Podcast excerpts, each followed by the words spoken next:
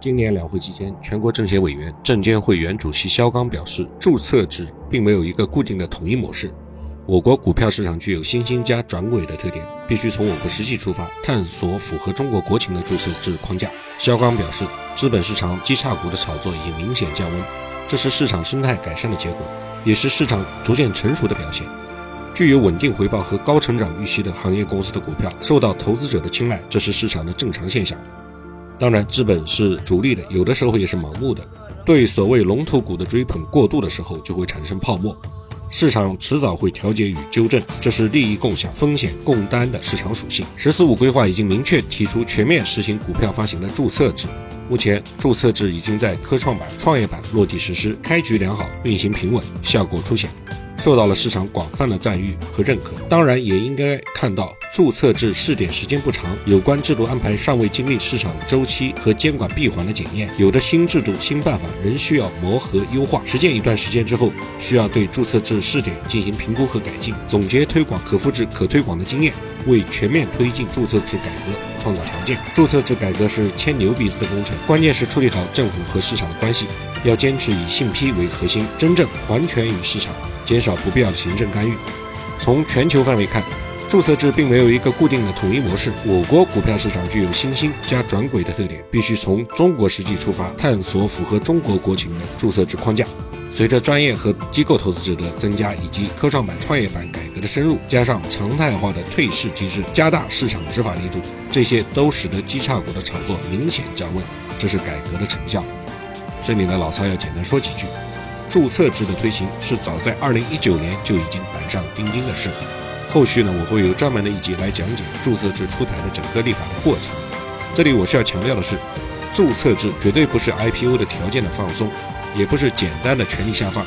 而是代表了监管层的战略自信和定力。IPO 的整体条件其实还是和原先一样，但是宽进严出，动态监管的力度。可能会越来越大，监管层对于制度的整体完善已经有了自信和耐心，所以今后虽然企业上市的流程可能会简化，但是优胜劣汰、可持续发展的竞争肯定会成为常态，垃圾股的炒作空间肯定会被进一步挤压。注册制下面要求上市公司的质量比较优异，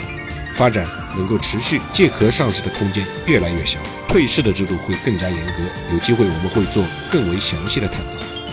当前的不同地区、不同行业、不同规模企业经营状况出现分化，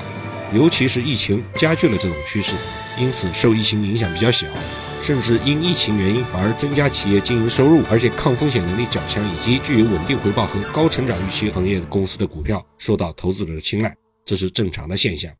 但是值得关注的是，今年两会肖钢带来的提案。还与建立家族信托制度有关，这是我第一次听到这么高级别的官员公开提出家族信托的相关话题。我前两天在节目里还开玩笑说，民营企业家最喜欢看到的三件事，其中最重要的一件就是权力和财富的顺利传承。这是为了促进民营企业家财富的平稳传承，降低传承过程中间民营企业家财富的社会效应损耗的建议。家族信托今后将可能会被作为一项民营企业财富传承的顶层设计予以推行。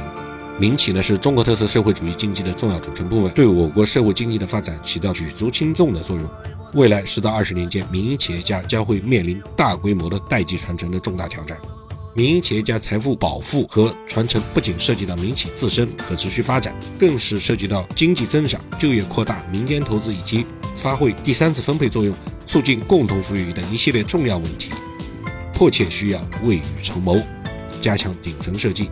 其中，家族信托呢是民企财富保护与传承最重要的制度安排之一。在代际传承的时候，民营企业家通过设立家族信托，将财富，特别是企业股权信托，通过信托的方式给受托人，由受托人为了受益人的利益进行持有和管理，可以有效的隔离产权被动分割风险，规避家族争产及子女挥霍，促进民企平稳传承，防止传承过程中民企的财富严重缩水。最大程度的增进民企财富的社会效应。因而，家族信托在境外已经被广泛采用。国内的很多民营企业家也去境外设立了家族信托。这个新加坡就是一个经常被选的地方。近年来，国内多家信托公司开展了家族信托的服务。到二零二零年六月底，设立家族信托已经达到九千零四十九个，财产的总价值是一千八百六十三点五二亿元人民币。但是，由于信托配套制度还不完善，目前家族信托的资产主要为现金，而上市公司的股票、非上市公司的股权以及不动产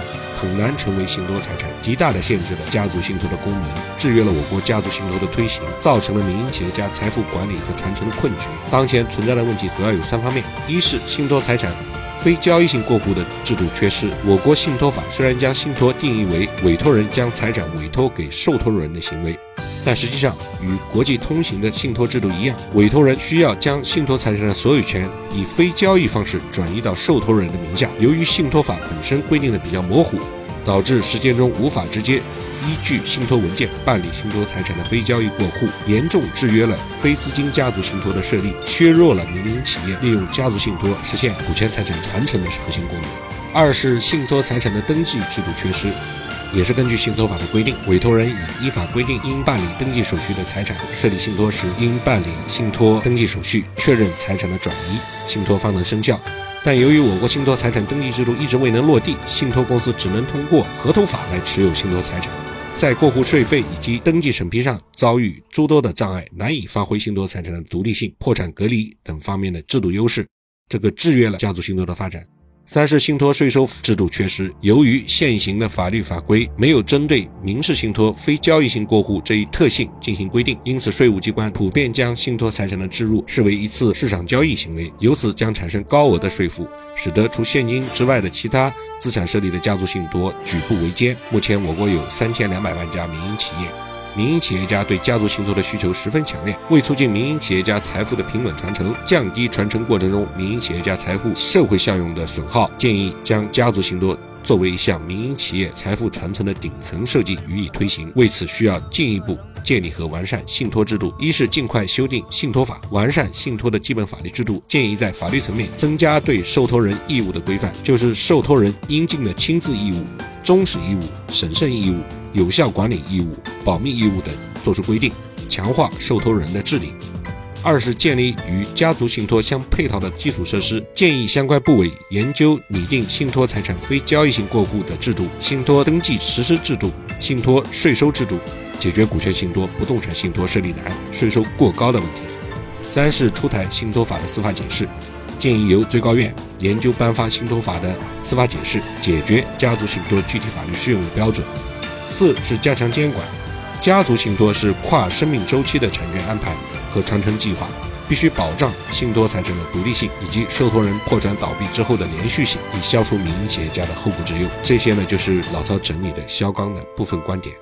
这些观点呢，非常的与时俱进，也非常符合中国现在社会，尤其是民营企业家面临的创一代到富二代的财富传承的制度上面的存在的一些问题。不过我有一点奇怪的是，这个话题呢，应该是更适合由基金业协会或者是证券业协会来提出来作为议题。肖钢作为前任证监会主席、东方资产的党委书记，他已经卸任了。卸任之后提这个议题，难不成他将来还会来到两大行业协会来发光发热吗？哦，这个是瞎说而已，请勿当真。